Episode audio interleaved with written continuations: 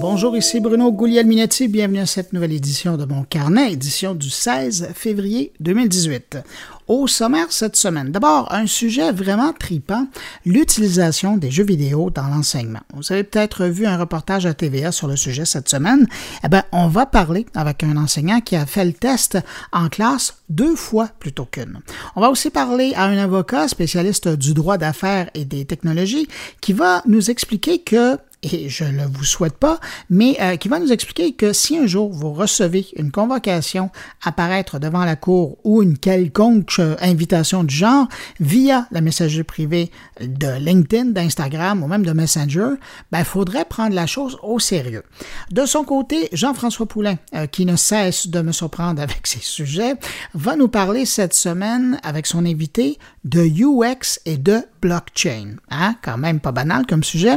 Après tout ça, euh, à la toute fin de mon carnet, Stéphane Ricoul viendra nous rejoindre pour livrer son billet éditorial. Euh, cette semaine, Stéphane s'intéresse à un nouveau service de livraison offert par son entreprise fétiche, vous l'avez deviné, Amazon. Avant de revenir sur l'actualité techno de la semaine, je prends un instant pour saluer des gens qui ont pris, eux, le temps d'écouter mon carnet, comme vous, vous le faites présentement.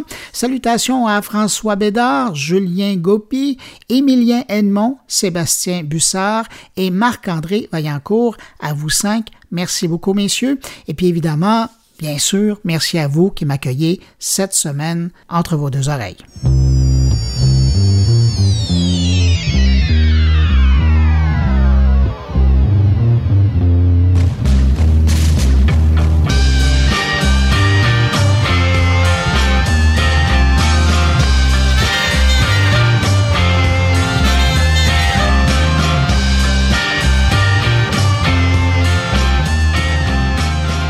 D'abord, commençons par un tour aux Jeux olympiques d'hiver en Corée du Sud.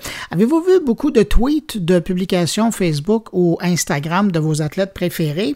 Pas grand-chose, hein? Et pour cause, le comité olympique tient la corde plutôt serrée sur les publications des athlètes sur les réseaux sociaux pendant les Jeux.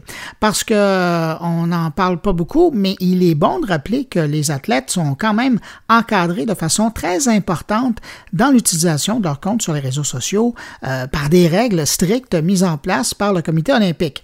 Dans les faits, un athlète olympique qui décide d'utiliser les réseaux sociaux durant les Jeux, en direct de l'événement, ben, doit faire très attention. Hein.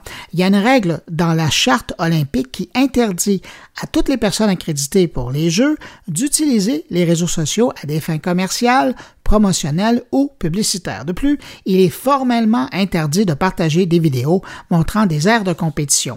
Donc, concrètement, ben, les athlètes ne peuvent pas publier du contenu faisant référence à une marque, à un commanditaire ou créer du contenu qui associe une compagnie au terme olympique ou au symbole olympique. En clair, pendant les Jeux olympiques, les athlètes peuvent briller dans les médias traditionnels qui ont payé le gros prix pour diffuser les Jeux, mais pas question d'utiliser leur compte sur les réseaux sociaux et encore moins donner de la visibilité à d'autres entreprises que celles qui ont misé des centaines de millions de dollars pour avoir leur logo à côté de celui des Jeux olympiques. Et je pense que le meilleur exemple pour illustrer euh, la situation, c'est quand même Marianne Saint-Gelais, la patineuse québécoise, qui bien avant le début des Jeux, avait dit qu'elle allait prendre une pause de son compte Instagram, le temps de faire ses Jeux qui ont été plutôt courts euh, cette année, et qu'elle publierait juste à la fin des Jeux olympiques. Alors voilà, vous voyez, hein, c'est les athlètes qui décident tout simplement de se taire pour ne pas violer les lois et ne pas avoir de problème avec le comité olympique.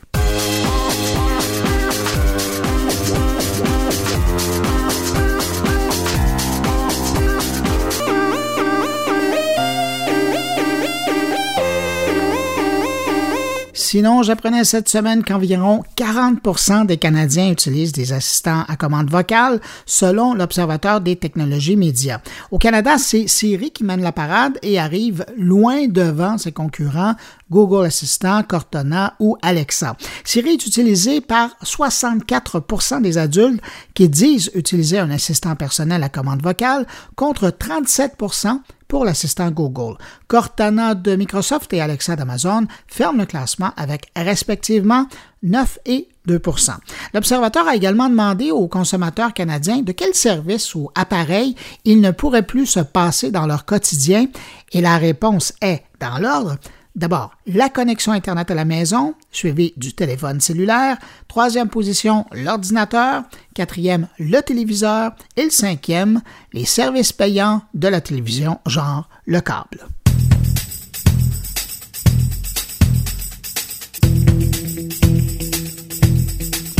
C'est maintenant fait. Depuis jeudi, Google a activé son service de blocage de publicité sur son furteur Google Chrome.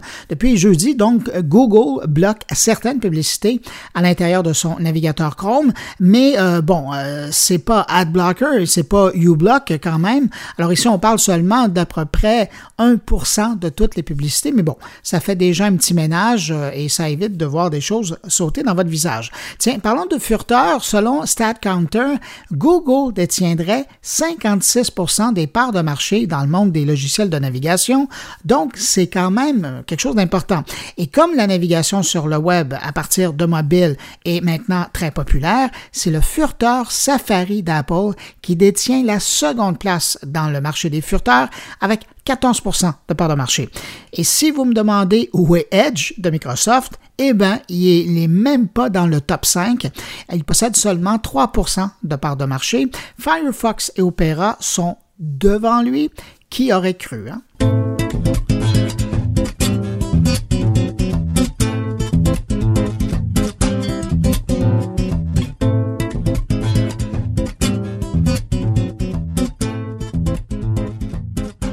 Après YouTube Go, Map Go et même l'assistant Go, Google lance euh, cette semaine Gmail Go. Pourquoi le Go? Ben, parce qu'elles représentent des versions plus légères que les versions originales des applications et elles sont conçues pour fonctionner sur des téléphones intelligents moins puissants que les ordinateurs que sont les téléphones Pixel, Galaxy ou iPhone. Dans les faits, on parle d'applications qui utilisent moins de mémoire interne, moins de ressources de l'appareil et surtout beaucoup moins de données mobiles. Le marché visé par ces versions euh, légères des logiciels de Google, ben, c'est principalement les pays émergents où les données coûtent cher et où la plupart des gens utilisent des appareils bas de gamme.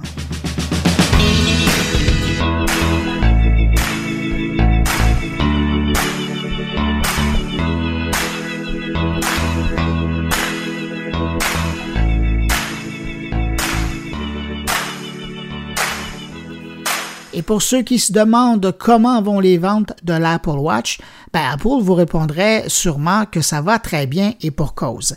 D'après les derniers résultats publiés par le fabricant, Apple vendrait aujourd'hui plus de montres que les horlogers suisses. Imaginez, faut le faire. C'est la Fédération de l'industrie horlogère suisse et les cabinets d'analyse Canaris et IDC qui confirment la chose. On parle de 8 millions d'Apple Watch qui ont été écoulés lors du dernier trimestre de l'année 2017.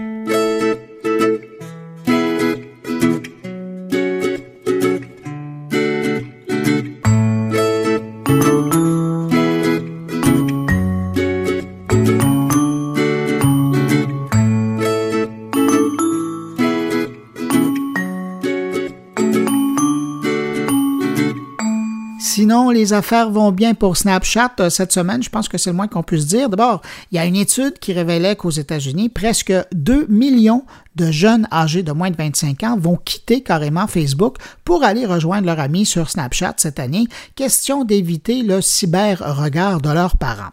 Mais l'autre bonne nouvelle de la semaine, qui concerne pas mal plus les professionnels qui utilisent Snapchat, c'est l'apparition des Snapchat Insights. Des statistiques pour euh, les comptes officiels et les comptes populaires.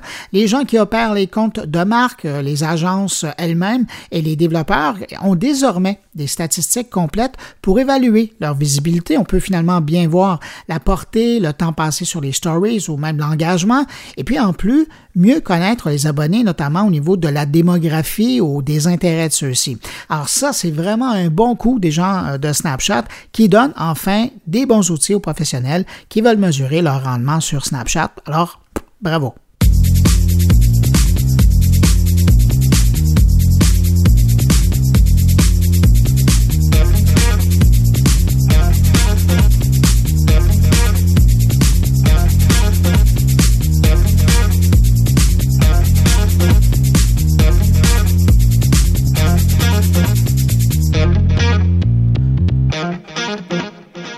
Et je termine avec un clin d'œil chinois. Cette semaine, j'ai vu un article passé sur WeChat et ça disait essentiellement que le réseau social vedette chinois était rendu avec un écosystème de 580 000 applications intégrées à son service.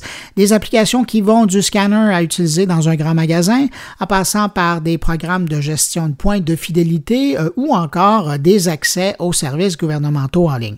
Et puis oui, on trouve aussi des petits jeux quand même, je vous rassure. Thank you.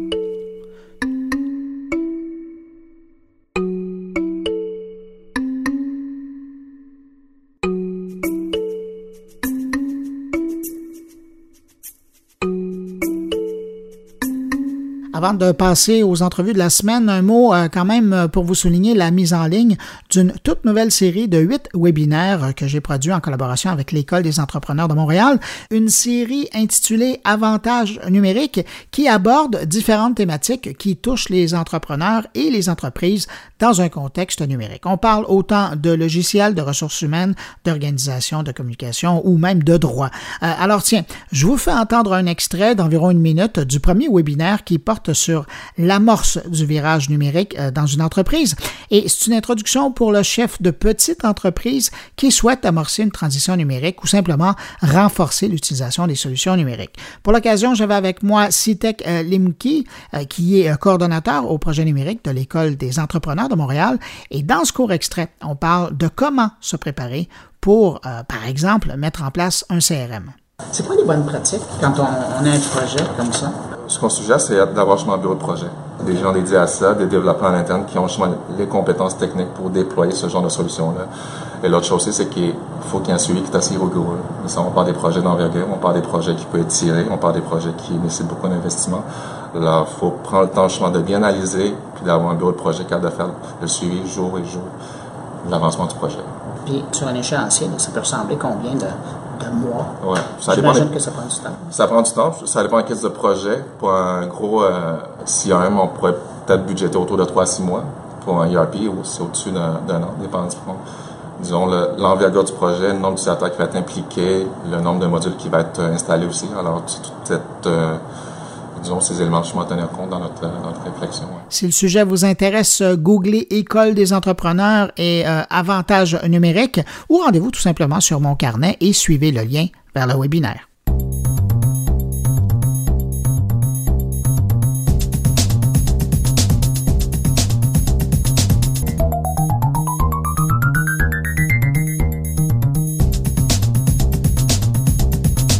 Cette semaine au bulletin de TVA, on parlait d'un test qui a été fait par Ubisoft avec son jeu Assassin's Creed euh, auprès d'étudiants de niveau secondaire au Québec. On voulait voir notamment si l'apprentissage en solo ou avec l'appui d'un professeur, ben, ça donnait la même chose.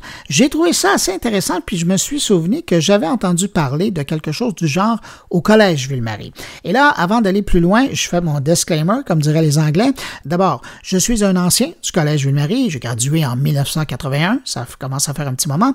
Et j'ai tellement aimé le collège que j'y suis retourné depuis quelques années, mais cette fois comme membre du conseil d'administration. Alors voilà, je voulais être transparent par rapport à, ce sujet. Donc, question d'aller plus loin dans cette histoire de test de Assassin's Creed en classe, j'ai contacté l'enseignant Frédéric Hiel qui a participé avec ses étudiants à pas un, mais deux études sur le sujet, et vous allez voir, vous allez être jaloux de ces étudiants. On écoute Frédéric Hiel qui nous parle de ces deux expériences. Ben, en fait, on a participé cette année à deux projets de recherche différents qui se sont manifestés à la fois dans les cours des élèves, les cours réguliers des élèves, mais aussi dans une formule un petit peu parascolaire. Euh, dans un premier temps, on a reçu euh, l'équipe du UCEF avec euh, Marc-André et qui sont venus tester en fait un module de Assassin's Creed qui, dans lequel ils avaient évacué les aspects de violence et d'action pour vraiment se concentrer sur des visites guidées de la ville d'Alexandrie à l'époque ancienne pour aller un petit peu plus dans le, le, vif du sujet, euh, ce que les élèves ont fait avec le module, c'est qu'ils ont dû, euh, dans le fond, ils, ont, ils avaient chacun une console sur laquelle ils devaient explorer la ville d'Alexandrie. Lorsqu'ils arrivaient dans un, un, monument, ils faisaient une euh, visite guidée dans laquelle il y avait un, un guide, finalement, virtuel, qui leur présentait euh, des, des, différentes œuvres d'art, des éléments d'architecture, alors que dans un autre groupe, dans une autre classe, ce qui se passait, c'est qu'il y avait des élèves qui suivaient un cours, puis eux, c'était vraiment, dans le fond, sur les mêmes notions, mais il y avait un, ils avaient un cours plus classique, disons, un cours plus magistral. Ce qui était intéressant de voir, c'était d'essayer de, comparer les élèves passaient un test avant de commencer à jouer pour évaluer leur niveau de connaissance, qui était dans le fond très limité parce que c'était un sujet qu'ils n'avaient pas vu à l'école. Puis ça leur permettait ensuite de comparer les chercheurs, est-ce que les élèves avaient appris de, façon plus précise, plus importante avec le simulateur, le, simulateur virtuel développé par Ubisoft, ou est-ce que l'enseignant a obtenu des, résultats plus efficaces? Les, ce qu'ils ont obtenu comme résultat, c'est intéressant, c'est que dans les deux cas, il y a une progression au niveau des élèves. Ils apprennent quelque chose dans les deux situations. Euh, mais l'enseignant a obtenu de meilleurs résultats. Puis, euh, donc, on n'est pas... C'est correct, mon travail est préservé là, pour encore quelques années euh, comme enseignant d'histoire. mais, mais sauf que dans, ce qui était vraiment fascinant, en fait, c'est que dans, dans la situation avec Assassin's Creed, ils avaient quand même augmenté leur note de, un peu plus de 20 alors qu'avec l'enseignant, c'était un peu plus de 30 Donc, euh, finalement, euh, la conclusion que les chercheurs, puis que nous, on, ben, quand je dis nous, c'est moi et l'équipe d'enseignants qui, qui, qui, qui, gravitait autour de ça, c'est que finalement, c'est un outil qui est intéressant pour le prof, mais, euh, et là, c'est presque du sens commun, mais cette recherche-là vient de démontrer en quelque sorte, c'est que en soi, là, ce n'est pas plus efficace, ça ne remplace pas un pédagogue, finalement. Donc, ils apprennent autant et encore plus avec un professeur, sauf que c'est pour le professeur, c'est une autre façon de garder l'attention des étudiants. Tout à fait. Puis là, dans un deuxième, euh, dans un deuxième euh, volet, ce qui serait intéressant de tester, c'est comment on peut utiliser, par exemple, ce simulateur-là. Moi, je l'appelle un, simulateur, lui, il l'appelle une visibilité. Comment je pourrais, comme enseignant, utiliser ça dans le cadre de mes cours, pour vraiment l'arrimer à ce que je fais. Ça devient vraiment un outil euh, didactique, pédagogique, alors que dans, dans, le contexte de la recherche où on a participé, l'élève était un peu laissé à lui-même avec le jeu. Donc, c'est quand même intéressant les résultats qu'on obtient, mais dans un deuxième temps, on voudrait vraiment pas l'utiliser en classe. Ça, ça m'amène un petit peu à la deuxième expérience qu'on a fait euh, dans le cadre d'un autre projet de recherche qui émane cette fois-ci de ce qu'on faisait déjà au Collège de Marie avant, avant même que des chercheurs nous contactent dans le fond, c'est parti du fait que moi, j'ai fait un blog sur lequel je réfléchis un peu à mes pratiques pédagogiques, puis j'échange des ressources avec les autres profs. Il y a Thierry Carcenti de l'Université de Montréal qui m'a contacté pour dire hey, moi, je, m'intéresse à l'intégration des jeux vidéo dans les cours d'histoire au secondaire. J'aimerais ça venir vous rencontrer, connaître ce que vous, euh, ce que vous faites, puis parler avec vos élèves aussi à propos de ce que vous faites. Donc, euh, moi, j'ai dit, il n'y a pas de problème. Fait que je me suis assis avec les deux autres enseignants d'histoire avec qui je travaille. Puis, on a reçu les chercheurs, on leur a présenté ça. Puis, en gros, la séquence, faite de façon très concrète, c'est que euh, lorsque le jeu Assassin's Creed Unity est sorti euh, en France, il y a eu vraiment tout un, débat médiatique autour de ce jeu-là parce que euh, certains politiciens, principalement, en fait, Jean-Luc Mélenchon, critiquaient le, jeu comme étant anti-révolutionnaire et qui était révisionniste. C'était vraiment quelque chose de très, très mauvais là, au sujet de, du récit qu'il proposait de la Révolution française. Donc, nous, on se penche sur cette question-là avec les jeunes, puis pour les amener à faire une thèse, à savoir est-ce que donc Assassin's Creed, quand vous jouez à ça, vous voyez une version d'histoire qui, qui, est mensongère, qui, qui, est démagogique. on, regarde un petit peu, on, pose ce problème-là avec les élèves. Et là, on leur présente des séquences du jeu, puis on les amène à comparer ces séquences du jeu-là avec des documents historiques d'autres natures.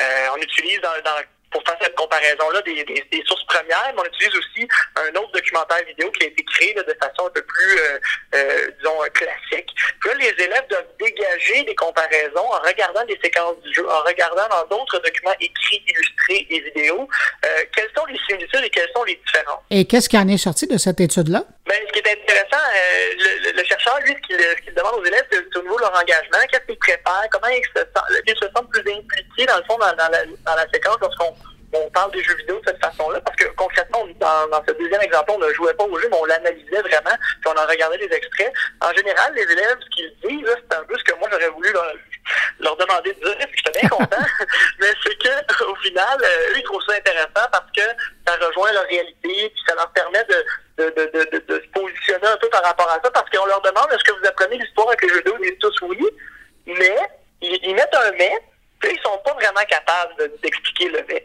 Fait qu'au terme de ça, ils disaient on est un peu plus on est capable de voir que c'est quoi les erreurs qu'il y a. Eux, ils parlent dans ces termes-là. Les, élèves disent il y a des erreurs, il y a des choses exagérées. Puis ils sont capables aussi de d'expliquer pourquoi. Ben, il y a des objectifs de vente, euh, de divertissement. Donc ça, c'est vraiment ce qui est intéressant. On travaille un petit peu plus au niveau de l'esprit critique, des outils intellectuels pour, euh, pour comprendre, dans le fond, le, média qu'ils ont devant eux. Fait que les autres, les élèves, ce qui ressortait beaucoup, c'était ça, c'est qu'ils trouvaient ça plus intéressants dans leurs mots, c'est-à-dire que ça touchait quelque chose en histoire qui est dans leur vécu, alors que des fois, on utilise des médiums ou des, des, des supports qui sont un petit peu loin de leur euh, quotidien.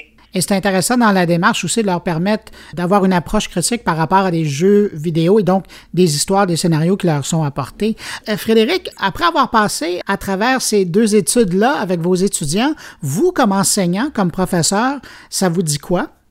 Ben, j'étais déjà convaincu, je dois avouer. Là, je, moi, je, suis moi-même un joueur, puis euh, j'étais convaincu, mais critique à la fois, parce que je suis conscient de, tout ce qui est tout ce qui est périphérique, tout le bruit qu'il y a autour de ces jeux-là. la conclusion que j'en veux, c'est que finalement, euh, ça, ça, revient plus largement à la pédagogie, c'est qu'il faut aborder des sujets avec les jeunes qui touchent leur réalité. C'est comme ça qu'on les engage, c'est comme ça qu'on les amène à réfléchir et à s'impliquer. Puis euh, un élément qu'on a vu très très fort dans les deux situations, dans les deux expériences qu'on a menées, c'est qu'on avait des jeunes qui étaient très impliqués au niveau des discussions. C'était même euh, euh, tout un travail d'encadrer ces discussions-là pour qu'elles soient productives et efficaces. Donc moi, c'est sûr que puis ça, c'est mes collègues aussi. On fait vraiment un, constat où on est très satisfait, puis on, a aimé voir nos élèves autant embarquer finalement dans ce qu'on leur propose. Fait que c'est vraiment euh, ça dont on est fiers. Et là, j'imagine que vous avez créé un intérêt. Est-ce que vous avez un prochain jeu à tester? Euh, là, on, dans le fond, on, va dans une direction un tout petit peu différente pour les prochains chapitres. On utilise des jeux dits sérieux, donc des jeux qui ont un objectif pédagogique ancré. On va aller voir au-delà de la critique des médias, puis de, euh, de, regarder ce que les élèves sont capables d'en sortir là, au niveau du contenu. On va aller dans des jeux plus de simulation. Donc, on entre dans une autre phase. Mais chose certaine, avec l'équipe de troisième secondaire, donc pour l'année prochaine, les jeunes, on prépare avec l'enseignante d'histoire une séquence qui va s'inscrire un petit peu en continuité. Elle, elle veut travailler avec un autre opus euh, de jeux vidéo, probablement encore Assassin's Creed, parce que là, on commence à avoir une, expertise. C'est pas, euh, c'est vraiment pour rester dans le fond dans notre zone de, de, compétences. Mais euh, oui, on veut explorer autre chose. On a un cours en cinquième secondaire où on a un prof qui explore d'autres jeux, dans les jeux très militaires, qui recon des batailles lors des deux guerres mondiales. Euh, Philippe travaille là-dessus. Donc, euh, on essaie d'avoir un curriculum là, qui, permet à l'élève de, garder un éveil par rapport à ce média-là qui est super présent dans, son quotidien. Ben, Frédéric Hiel, euh, enseignant au Collège Jules-Marie, je vous remercie infiniment d'avoir partagé comme ça cette expérience par rapport à l'utilisation des jeux vidéo dans un volet pédagogique. Puis je suis heureux de voir donc que vos étudiants ont un regard critique par rapport à ces jeux-là. C'est moi qui vous remercie. Ça a été un plaisir de partager ça avec vous. Au revoir. Au revoir. En passant, si le sujet vous intéresse, mon invité Frédéric Hiel a écrit un excellent billet sur le sujet qui approfondit son expérience, en tout cas celle qu'il a fait vivre avec ses étudiants euh, du Collège Ville-Marie, euh, dans son blog personnel. Je vous laisse l'adresse, les www.ledidacticien.com. Mais de toute façon, si vous cherchez l'adresse, il est aussi sur moncarnet.com.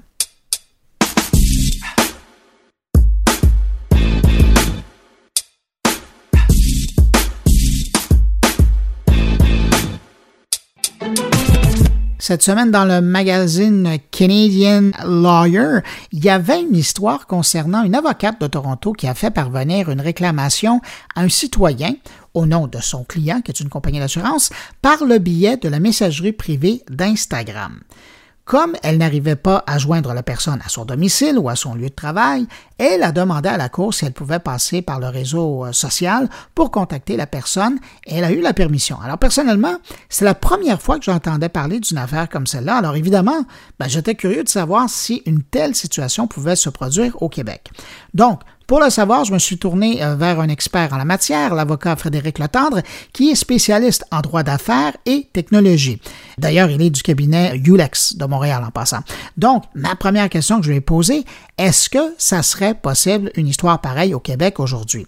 Réponse de Frédéric Letendre. Ben, euh, c'est intéressant parce qu'effectivement, ça peut être fait. Euh, on, va commencer par la situation la plus proche de nous depuis le 1er janvier 2016 le Code de procédure civile euh, du Québec, donc la, les règles du jeu en matière de, de procès, de procédure, si on veut, permet euh, expressément, permet noir sur blanc euh, la signification, l'utilisation des médias sociaux, des moyens technologiques pour transmettre des procédures. Donc, le, le je ne veux pas être trop technique, mais le, ah, commence en, en disant la notification par un moyen technologique se fait par la transmission du document à l'adresse que le destinataire indique, blablabla, où il accepte de recevoir, dans la mesure où c'est à adresse est active au moment de l'envoi. Donc, on pourrait penser naturellement à une adresse courriel où la personne reçoit habituellement sa, messagerie, ses, messages. Euh, mais on peut penser à tous les autres modes également, ton LinkedIn, ton Facebook, Instagram et compagnie, en notant que cette adresse-là est active au moment où tu l'utilises. Donc, il serait tout à fait pensable que euh, quelqu'un puisse envoyer une mise en demeure via euh, LinkedIn à quelqu'un d'autre. Mais ce, qui m'intéresse là-dedans, c'est que je vous écoute et vous parlez bien d'une adresse, sauf que dans un service de messagerie, bon, on utilise le mot messagerie pour dire que c'est un système de communication privé, là. Il n'y a pas vraiment une adresse de courrier électronique, c'est un endroit, une porte derrière laquelle on peut s'échanger des messages. Ça, c'est considéré comme une adresse? Ça va être considéré comme une adresse ici. parce que j'imagine que ultimement, chaque personne qui utiliserait Messenger ou LinkedIn a un code qui lui est assigné qui fait que lorsque tu veux écrire à Frédéric Letendre, il y a juste Frédéric Letendre qui reçoit ce message-là. Donc, quelque part en arrière, j'ai une adresse. Mais c'est pas F le temps ulex.ca, Ça va être une série de chiffres et de codes, Oui, tout à fait. Mais euh, je trouve ça quand même fascinant parce que c'est la première fois que j'entends parler d'une histoire comme celle-là. Vous me dites que depuis, euh, dans le fond, 2016, c'est possible d'être fait. Euh, je vais peut-être préciser ma réponse. Depuis 2016, la loi, le code de procédure le permet spécifiquement. Avant, on a quand même, depuis début des années 2010, le même 2011, euh, dans une décision, somme toute, assez avant-gardiste au Québec, la Cour a permis de signifier, donc de remettre une procédure aux moyens des médias sociaux. Donc 2011, au Québec. Euh, on retrouve, je dirais depuis quand même là 7-8 euh, ans dans différents pays dans le monde, cette ce mode de communication-là ou de signification de mise en demeure ou de procédure, euh, le cas échéant. Et on, a retrouvé, euh, afin de préparer l'entrevue aujourd'hui, on a quand même fait certaines recherches. Et on retrouve quand même des, euh, textes écrits en 2014 en Ontario où on, a permis dans une certaine mesure la transmission de documents officiels légaux 2015, euh, des euh, procédures ont été signifiées en Grande-Bretagne au moyen des médias sociaux également. Donc, euh, l'article qui traite de l'avocate de, Toronto est intéressant, mais c'est somme toute pas nouveau sous le soleil. Cependant, il faut que les, les, gens sachent que ça existe et je crois que ce type d'article-là, on va en voir de plus en plus. C'est super important parce que les gens pourraient être portés à croire que s'ils reçoivent un document mis en demeure ou autre sur leurs médias sociaux, pourraient peut-être prendre ça à la légère en disant, ben voyons donc, euh, une procédure ou une mise en demeure, tu ça par courrier recommandé ou par huissier. Euh, je l'ai reçu dans mon Facebook, ça vaut rien. Bien au contraire, la loi le permet maintenant et les tribunaux euh, le permettent depuis bien plus longtemps. Frédéric Latendre, qui est euh, avocat spécialisé en droit d'affaires et, technologie euh, du cabinet euh, Ulex. Je vous remercie. Puis donc, vous nous permettez de voir d'une autre façon maintenant notre boîte de messagerie, que ce soit d'Instagram, de Twitter, LinkedIn ou Facebook. maintenant, ben, on, est avisé. Et, comment on dit dans la loi, nul ne... Nul ne peut ignorer la loi. Et on pourrait peut-être résumer notre entrevue en disant que euh, faut faire attention pour que notre euh, boîte de messagerie ne devienne pas un panier de crabes. Merci beaucoup, Frédéric Letendre. Ça me fait plaisir. À bientôt.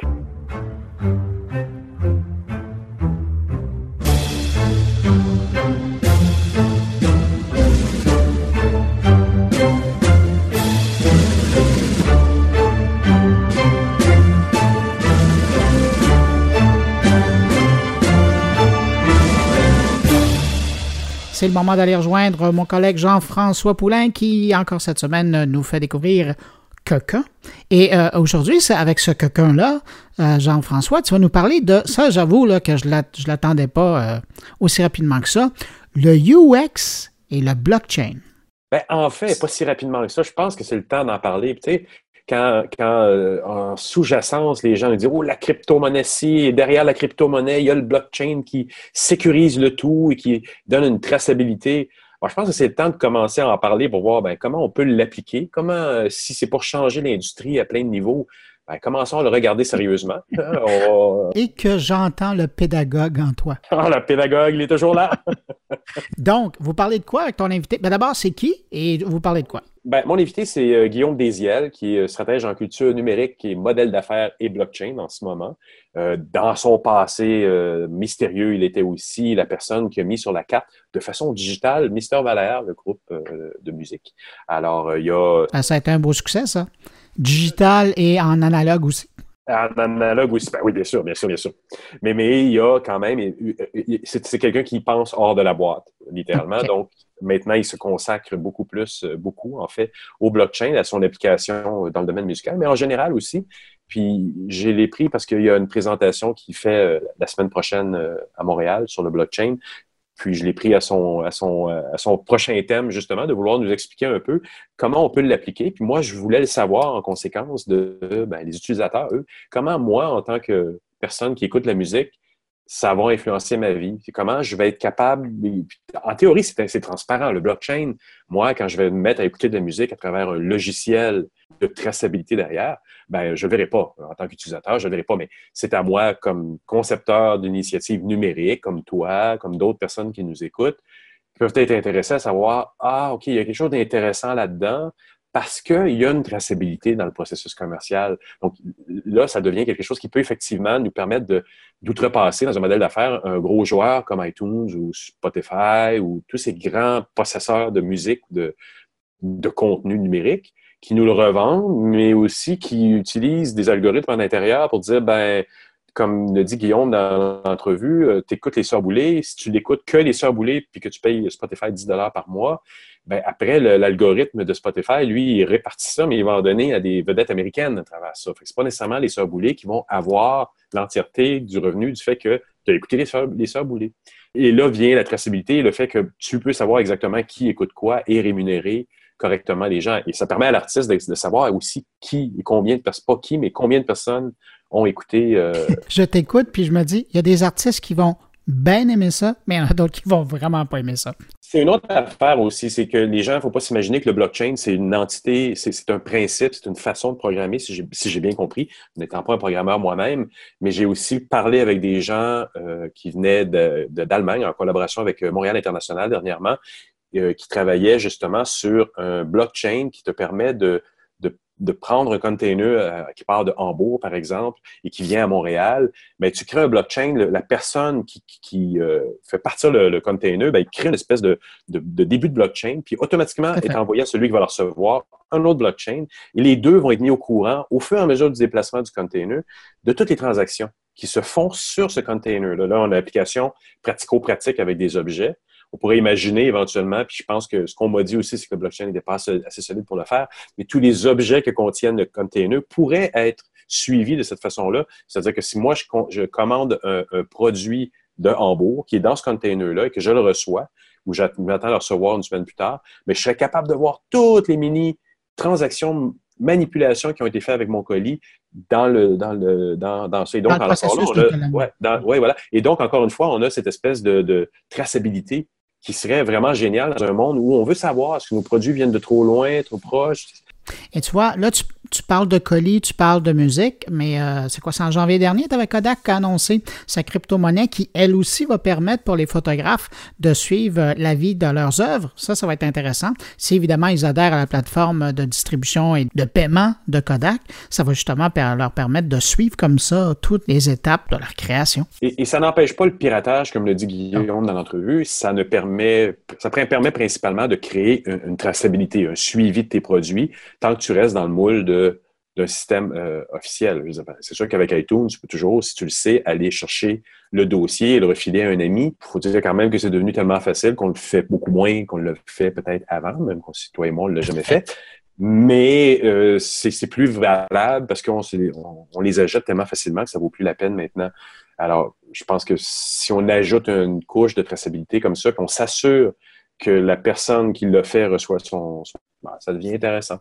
Bon, ben écoute, maintenant tu nous as mis l'eau à la bouche pour cette entrevue-là, qu'est-ce que tu dirais qu'on l'écoute? C'est euh, avec plaisir, c'est une très bonne idée. Merci pour la rencontre. Salut. Merci Bruno.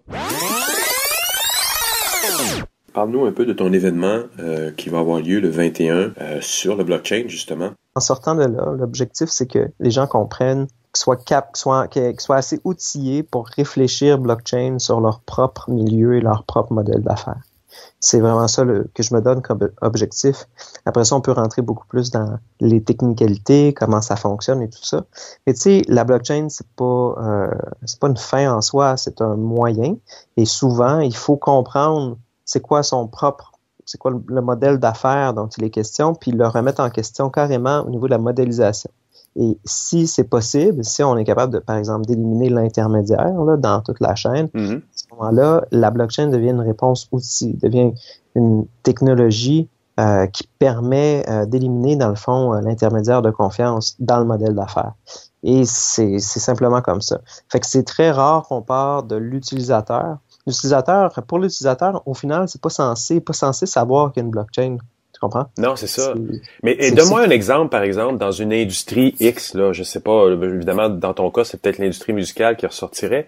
Comment ça se passerait, ben, prenons l'industrie musicale donc, comment ça se passerait si j'ai un musicien et j'ai une personne qui écoute de la musique? En, ce moment, ça se passe d'une façon où le musicien, au mieux des mieux, le le post sur iTunes ou dans le store, puis quelqu'un vient l'acheter, puis il le possède, mais après ça, il peut le donner, puis l'échanger avec d'autres personnes. Comment ça se passerait là, dans un futur moyen ou concrètement là, dans l'industrie musicale, comment ça pourrait se passer? Ben, on pourrait imaginer que Spotify, qui est un serveur central qui possède les, euh, je sais pas combien, les 60 millions de fichiers musicaux, hmm. je dis ça comme ça au hasard, euh, les, les possède, les héberge et tout ça, ils sont allés, ils ont obtenu des droits euh, de, de, streaming, donc de mise à disposition et d'exécution publique là, des, des, fichiers, et il y a un tarif là, en contrepartie qui est payé aux, aux ayants droit. Fait donc, ce modèle-là, c'est un serveur central, puis il y a des abonnements autour. Fait qu'en tant, en tant qu'utilisateur, je paye tant par mois, j'accède aux fichiers, j'accède à l'ensemble de cette discographie-là. Mm-hmm. On pourrait imaginer le même modèle où l'ensemble des utilisateurs sont aussi l'ensemble des hébergeurs du contenu et qu'une application décentralisée roulée par la collectivité, donc euh, opérée et, et, euh, et, et opérée, ouais, mais alors, donc, l'application est processée par l'ensemble des utilisateurs qui prêtent euh, leur CPU, leur GPU euh, et leur disque dur pour euh, faire aller les transactions et puis aussi stocker l'information. on pourrait dire que Napster est à Spotify ce que Torrent est à BitTorrent est à la blockchain. On pourrait avoir un système de streaming décentralisé où l'hébergement du fichier n'est pas sur un serveur central, mais se trouve à être euh, en petits bouts sur plusieurs, euh, euh, chez plusieurs utilisateurs qui, eux, stockent une partie de la grande banque de données décentralisée. OK. Fait, fait on pourrait mais si on prend l'artiste... intermédiaires de, oui. de la transaction là, qui prennent beaucoup, beaucoup d'argent. Je comprends. Puis si on reprend le, le musicien avec sa musique, donc, lui, il fait quoi? Il fait, il se fait, il joue son, morceau, il l'enregistre, euh, il lui associe, puis je dis ça hypothétiquement, mais il lui associe une espèce de, de bout de code, un blockchain à son MP3, puis il l'envoie dans le monde. Lui, il dit, moi, artiste numéro un, je viens sortir un nouveau single, venez le télécharger, parce qu'il faut bien que ça parte de quelque part. Et là, il va y avoir 5 à 15 à 20 à 100 personnes qui vont venir le télécharger et le mettre sur leur machine, un peu dans le mode dont que tu décrivais en peer-to-peer. Donc, tous les gens qui vont l'avoir téléchargé, ce, petit morceau de musique-là va devenir euh, indexé sur le web, donc visible sur le web et disponible à téléchargement donc. En streaming, en fait, dans ce cas. En streaming. Ben, la différence entre un téléchargement, c'est que je vais chercher, je vais chercher le MP3 et puis je possède le MP3. Puis si je, je me fais voler mon ordinateur, j'ai plus le MP3. Alors que dans ce ah. cas-ci, euh, j'aurais une application que je paye euh, X par mois qui me permet, qui me permettrait euh, d'une part d'avoir accès à l'ensemble de la discographie qui est décentralisée, donc qui est hébergée un peu partout. Donc peut-être des octets de cette discographie-là seraient hébergés chez moi ou pas, c'est pas mhm. grave. en tant qu'utilisateur, je le saurais pas. Par contre, j'aurais consenti à ouvrir un petit backdoor de mon ordinateur pour que euh, le trafic puisse venir chercher euh, cette information-là. Mais les gens écouteraient cette musique-là qui serait disponible en streaming euh, et donc non pas à partir d'un MP3 local situé sur leur ordinateur. c'est juste une technicalité, mais ce qui change énormément, c'est que en tout temps, j'ai accès à la discographie complète. J'ai pas besoin, si demain matin je change d'ordinateur et que je réinstalle cette application-là, et soudainement, j'ai encore accès au grand réseau. Mhm. euh, et dans le fond, qui fait quoi? C'est une application qui indexerait, savoir où se trouve, un peu comme Napster, dans quel ordinateur se trouve le fichier à écouter. Mhm. euh, dans ce cas-ci, ce serait dans quelle série d'ordinateurs se trouve euh, la blockchain qui héberge et tout ça. Fait que là, on est loin de ça. Présentement, l'ensemble des blockchains, ce sont des blocs euh, de très peu de données. Hein, on parle de d'octets et de mégaoctets mm-hmm. de données. Mm-hmm. Et c'est parfait pour pouvoir stocker de l'information, euh, de texte, de chiffres, euh, de l'information bancaire et tout ça. Mais un jour, on pourrait s'imaginer que euh, sur cette blockchain-là, on puisse aussi héberger, on puisse vraiment s'en servir comme banque de données, de contenu, comme base de données de contenu, de, de, de médias, si on veut. Euh, on pourrait en arriver là technologiquement. Et donc, on servirait aussi de la blockchain pour pouvoir transmettre de la valeur. Le problème de euh, Spotify, alors on se parle, c'est que le modèle d'affaires, dans le fond, est pas équitable. Si euh, je suis un artiste qui fait partie du catalogue des major labels, qui, soit dit en passant, siège au conseil d'administration de Spotify, ah, et donc, si ça c'est une autre affaire, mais bon. Alors, ben, parce qu'ils sont en conflit d'intérêts à mon avantage. Je vais faire partie de ceux qui ont des meilleurs tarifs. Euh, et puis ensuite de ça, si je fais partie des artistes euh, de l'industrie indépendante, euh, pour en, nommer quelques-uns, je sais pas, les fleurs, les, j'allais dire les fleurs boulées, les, les sœurs boulées qui sont avec un label d'ici à Montréal mm-hmm. et qui font pas partie du grand conglomérat des major labels derrière tout ça, ben, eux autres, il y aurait un, comment dire, un tarif hors collusion. Bon. Alors, on a plusieurs tarifs possibles, mais le problème, c'est que si moi, j'écoute juste les sœurs boulées avec mon 10 que je paye par mois sur Spotify, si je fais juste écouter des sœurs boulées, mon 10 n'ira pas qu'aux sœurs boulées. Euh, il y a hmm. donc une grande inéquité à ce moment-là. C'est pas utilisateur payeur ou chansons utilisées euh, donc payées. C'est vraiment il y a comme tout un algorithme de calcul en arrière qui est un peu tordu et qui est loin de l'équitabilité. Techniquement, euh, on pourrait imaginer un système d'ailleurs où la blockchain serait peut-être un outil derrière tout ça, où est-ce que l'argent que je mets dans tout ça euh, en tant qu'utilisateur par mois. Mon abonnement que je paye me permettrait d'avoir accès à l'ensemble de la discographie. Puis, euh, et, en fonction de ce que j'écoute, ben, une partie de cette valeur-là irait directement, euh, ou peut-être même 85% ou 90%, voire même 100%, pourquoi pas, de cette valeur-là irait, serait divisée à part égale entre toutes les écoutes que j'ai fait. Donc, tous les ayants droit qui sont derrière la musique que j'ai écoutée. Et il y a un système qui existe déjà euh, depuis fort longtemps, d'ailleurs, peut-être 6-7 ans, 8 ans peut-être, qui, qui s'appelle Flatter. F-L-A-T-T-A-R.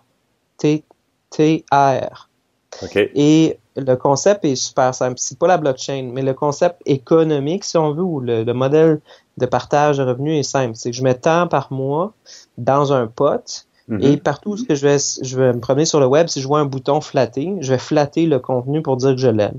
Fait que ça ressemble un petit peu à genre j'applaudis ou je fais un like. Euh, mais je, vais flatter le contenu. Donc, si je flatte une seule et unique, un seul et unique article ou vidéo ou euh, chanson que j'ai écouté euh, dans le mois, mon 10 au complet va à cet ayant droit-là. Fait que ce système-là n'a jamais levé. C'est le gars de Pirate Bay, en fait, qui avait démarré mm. ça. Mm-hmm. Mais on pourrait imaginer la même chose sur la blockchain, où est-ce qu'il n'y a pas de, où est-ce que c'est pas fermable, c'est pas saisissable, euh, il n'y a pas de serveur central, c'est euh, hébergé en mode distribution, où la valeur, dans le fond, euh, de ce que j'amène dans ce système-là en tant qu'abonné serait répartie au prorata de ce que j'aime. Et, et, donc, il y aurait une, ré, une rétribution, en fait, ou une ventilation de, ces, de cette valeur-là auprès des ayants droit euh, d'une manière euh, frictionless, seamless, comme on dit dans les, bureaux de UX.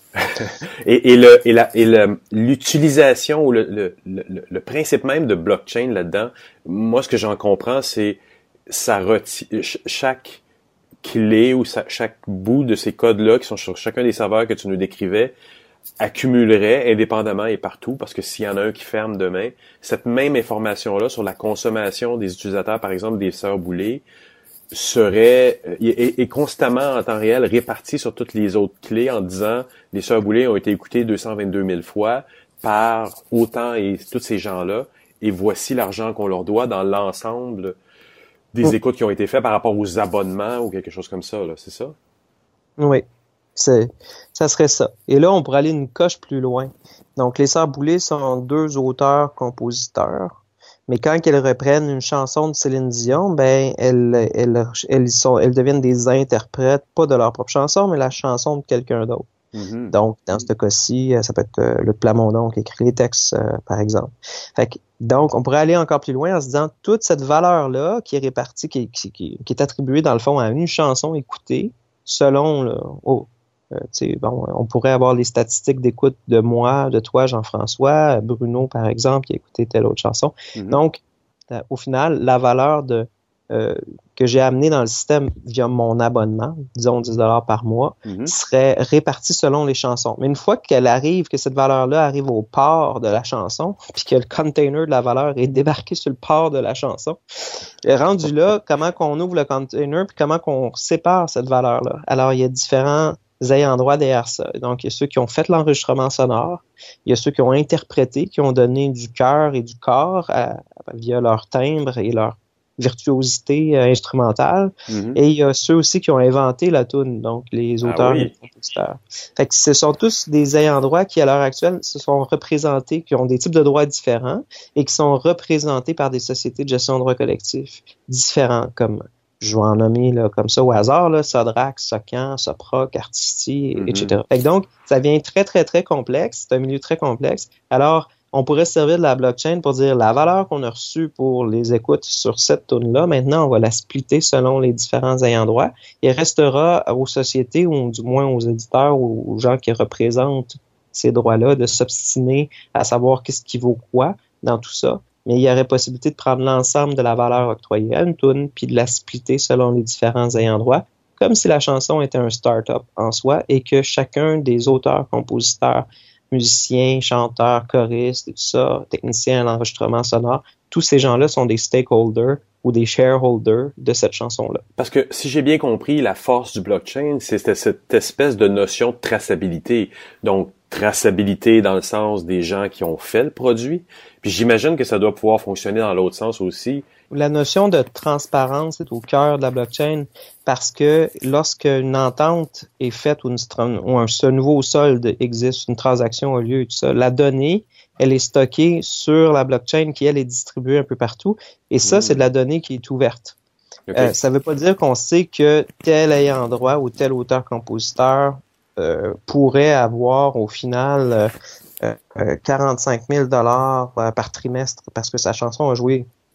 Mm-hmm. Euh, on, serait, on peut réussir à le faire sans, dans l'anonymat, si on veut, des détenteurs du portefeuille à l'autre bout. OK? Mm-hmm. Mais il reste que la donnée comme telle, elle est, elle est ouverte et on pourrait, par exemple, ceux qui savent euh, qui font partie d'un deal sont capables de dire dans le cadre du partage de revenus dont je fais partie, ben je vois les revenus, euh, je les vois à cet ouvert. Je peux les interroger en temps réel, en, juste en allant sur une page web, et je les vois ces revenus-là en temps réel arriver et être répartis et splittés et puis euh, acheminés vers mon portefeuille à moi.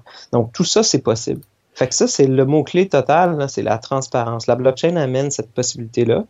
Et on pourrait même avoir des scripts qui vont interroger l'ensemble des splits de tunes et, d'arriver à, des conclusions que, règle générale, un éditeur a tant de pourcentage par rapport à l'auteur et au compositeur sur une œuvre au niveau ah du partage de revenus. Donc, le 21, moi, je présente euh, qu'est-ce que c'est la blockchain, en fait? Euh, c'est quoi cette invention-là? Mm-hmm. En quoi ça change un peu les paradigmes? Euh, en quoi ça élimine complètement les, euh, le middleman, donc tous les modèles d'affaires où est-ce qu'on a besoin d'un intermédiaire de, confiance sont appelés à être changés parce que euh, on va pouvoir désormais euh, y aller de point A au point B sans passer par un intermédiaire. Donc, je remets tout ça en perspective on parle, hey, Uber, c'est le disrupteur de l'industrie du taxi, mais Arcade City, c'est le disrupteur de Uber. Donc, Uber sur la blockchain, c'est de la vraie économie de partage parce que soudainement, tout est ouvert, tout est transparent. Il n'y a plus personne au passage qui prend une cote immense pour un service. Et, et donc, on pourrait euh, réussir à avoir euh, une répartition de la valeur d'une manière beaucoup plus équitable sans qu'il y ait un intermédiaire au centre qui capte beaucoup, beaucoup de valeur pour un service rendu euh, qui, qui est peut-être justifié dans certains cas quand tu as un gros serveur à gérer puis mm-hmm. tu as une armée de hackers positifs à engager pour euh, défendre le serveur contre les méchants hackers négatifs. Je te remercie beaucoup pour l'entrevue, Guillaume. Ça me fait vraiment plaisir.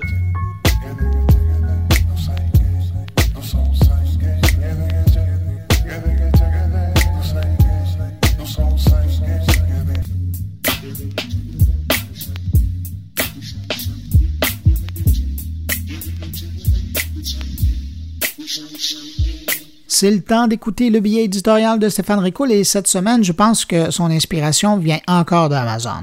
Mais cette fois, Stéphane revient sur cette annonce du géant américain qui se lance dans un projet pilote de service de livraison de colis destiné aux professionnels à Los Angeles. Je sais pas pourquoi, mais je suis pas surpris que l'annonce attire l'attention de Stéphane. On l'écoute.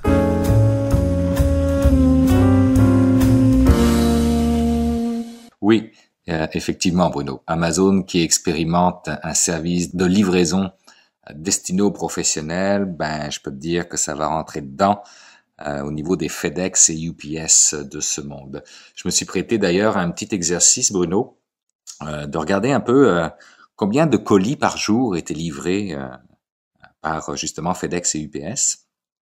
FedEx, on parle de 8,5 millions de colis par jour.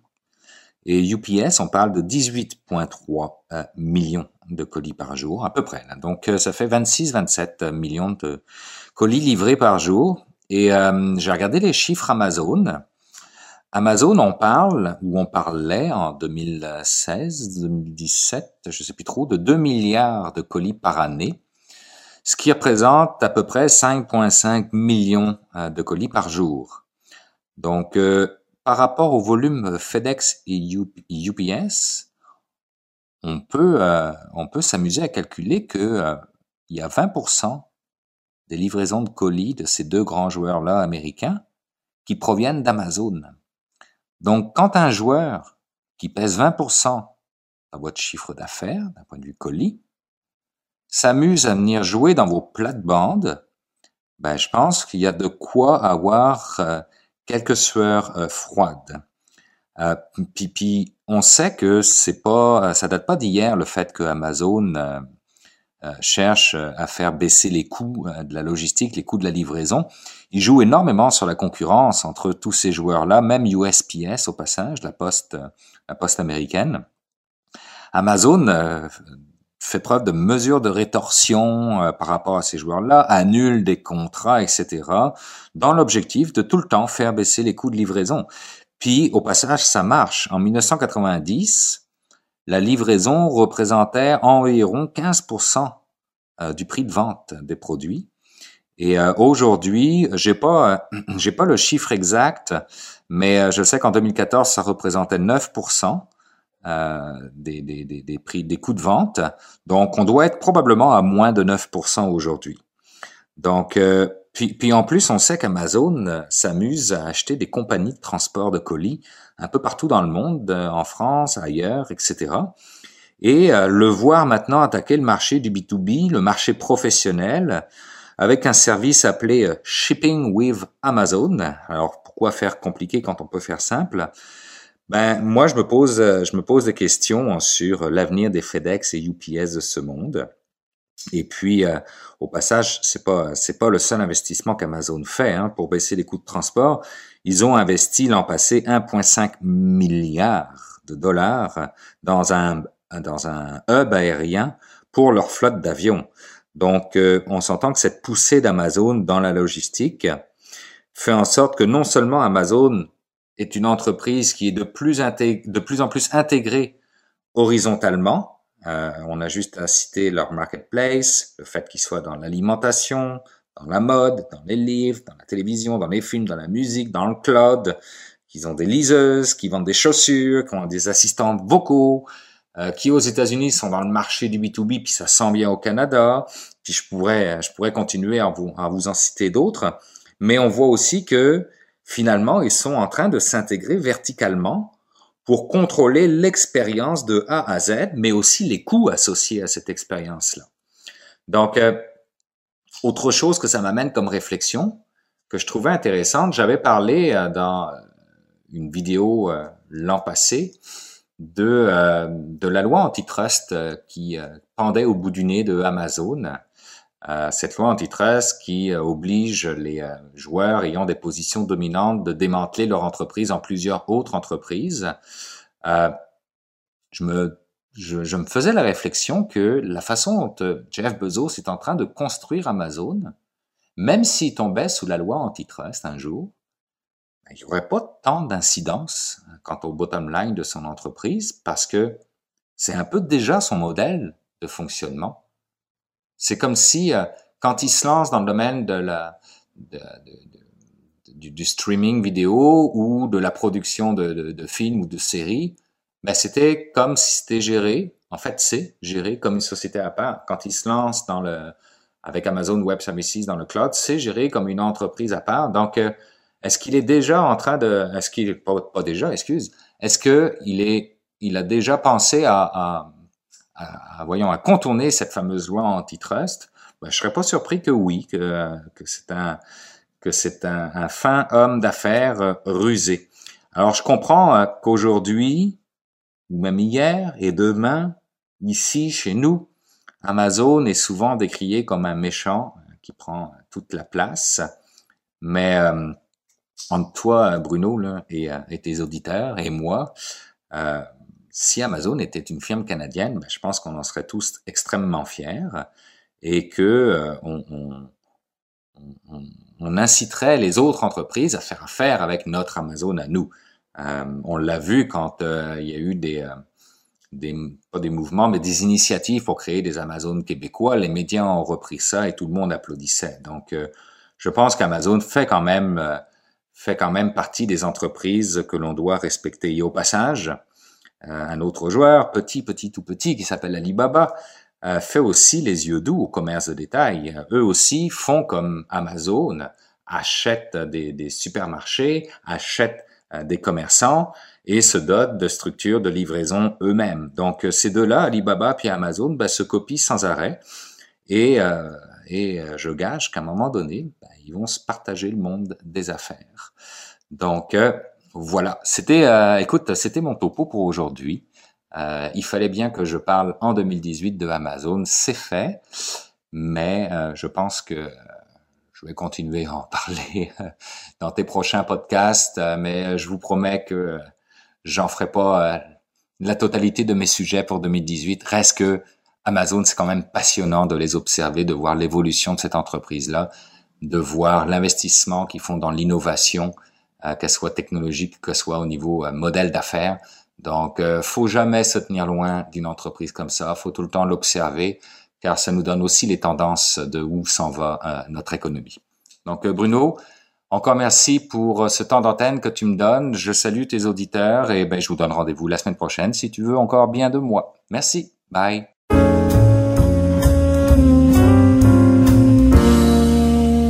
Eh bien oui, Stéphane, j'espère encore de tes billets sur mon carnet. Alors, euh, je te retrouve la semaine prochaine. Euh, quant à moi, ben, c'est déjà le temps de vous dire que c'est tout pour euh, cette édition de mon carnet pour cette semaine. N'hésitez pas à passer le mot autour de vous, vous le savez, hein, si vous pensez que mon carnet peut intéresser quelqu'un que vous connaissez vous en parler ou sinon, si vous voulez, ben, passez le mot sur les réseaux sociaux, sur votre blog, votre podcast, c'est toujours apprécié. Merci à ceux euh, qui l'ont fait la semaine dernière et la semaine auparavant. J'ai vu plusieurs mentions et c'est vraiment chouette euh, de votre part. C'est très apprécié. Tiens, euh, petite information en passant, la semaine prochaine, mon carnet sera en ligne à compter du dimanche 25 février exceptionnellement. D'habitude, c'est le vendredi, mais puisque je suis en déplacement, alors ça sera le dimanche 25 février, mais on sera là. J'ai une grosse semaine de bonheur devant moi et je tiens à en profiter. Alors, euh, il y aura un délai dans la livraison du podcast, mais il va être là. Euh, je vous laisse pas tomber. Hein. Euh, si vous désirez me laisser un mot, vous pouvez le faire en passant par la page Facebook de mon carnet, par le biais de mon compte Twitter, sur ma page SoundCloud ou encore dans la version blog de Merci d'avoir été là. Je vous souhaite une excellente semaine. Je vous retrouve exceptionnellement dimanche prochain pour une nouvelle édition de Mon Carnet. Au revoir.